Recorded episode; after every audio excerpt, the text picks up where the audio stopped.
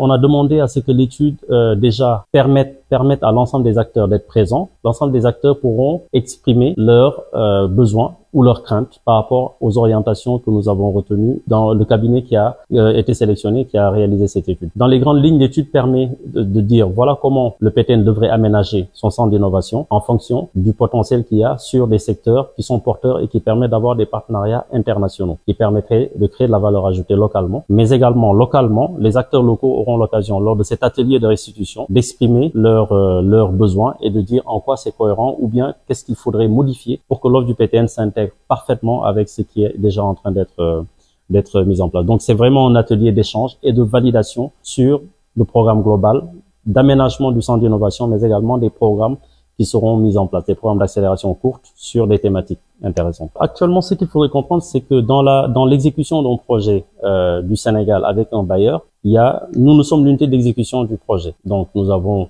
une équipe d'environ 25 personnes globalement. Euh, derrière, nous avons un certain nombre d'acteurs. Nous avons un maître d'œuvre qui nous accompagne, qui a été à l'origine avec nous lors de la conception et qui fait aussi le suivi de la réalisation avec nous, qui nous rencontre. Donc, c'est un cabinet international d'architecture qui a aussi des compétences sur les autres aspects métiers. À côté, bon, leur staff, ils ont à peu près une dizaine de, personnes qui interviennent sur le projet localement et aussi euh, en Espagne où ils sont basés. À côté de cela, ce, ce projet implique aussi l'intervention d'un bureau de contrôle. C'est euh, obligatoire. Ce bureau de contrôle, c'est un bureau local, Alpage en l'occurrence, qui a aussi un staff sur le terrain, sur le chantier, cinq ou six personnes sur le chantier, mais également les intervenants au bureau. À côté de ça, comme je vous l'ai dit, ce sont des gros marchés de travaux, donc ce sont des entreprises internationales, mais également liées à des entreprises locales sénégalaises qui travaillent ensemble. Ce sont des centaines d'emplois qui sont à l'œuvre pour la réalisation du parc. Euh, chaque rapport euh, nous permet d'avoir le nombre de, staff. Il y a des rapports de suivi évidemment qui sont effectués et chaque rapport mensuel permet de dire quel est le nombre de d'emplois créés.